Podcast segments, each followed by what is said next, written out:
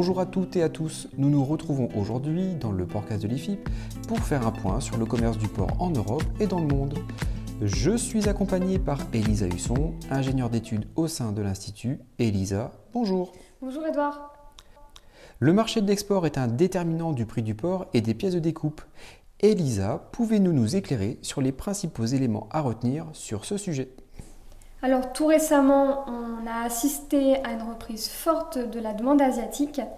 Et dans un contexte où le marché européen entre dans le creux saisonnier de l'offre, cette reprise de l'export vers les marchés asiatiques a stimulé la hausse des cours du porc. Mais aujourd'hui, question toute simple, qui importe?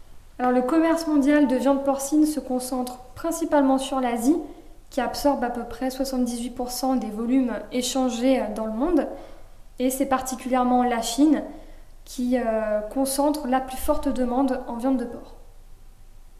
Les importations de la Chine ont effectivement rebondi au mois de mars de plus de 12% euh, depuis février, tout comme les importations de Hong Kong, du Japon, des Philippines, de la Corée ou encore du Vietnam.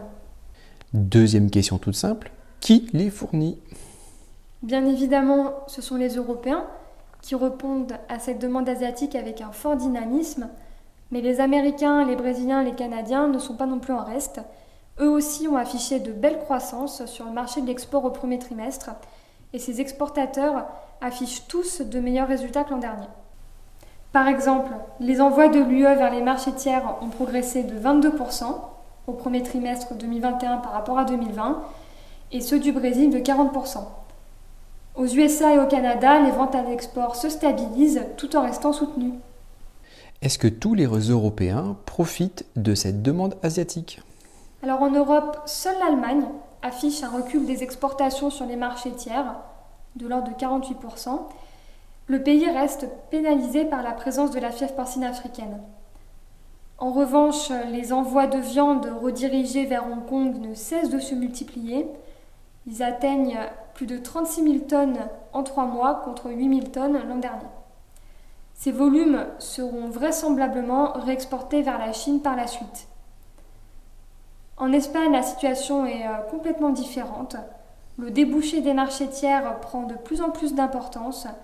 Plus de 70% des volumes exportés par les Espagnols sont destinés au marché extra-européen, dont 57% vers la Chine seulement. Du coup, avec plus de 590 000 tonnes expédiées à travers le monde au premier trimestre, l'Espagne CIC à la première place du classement et loin devant les autres exportateurs européens. Et nous, en France, où se situons-nous?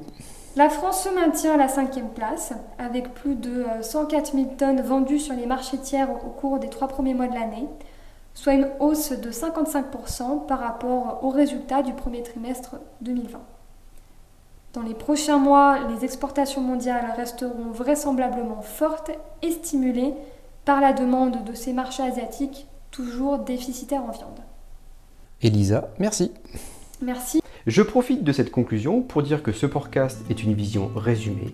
Si vous voulez échanger avec Elisa Husson, n'hésitez pas à vous inscrire aux différentes formations ou tout simplement retrouvez-nous sur le site de l'IFIP, soit ifip.so.fr. À bientôt. À bientôt.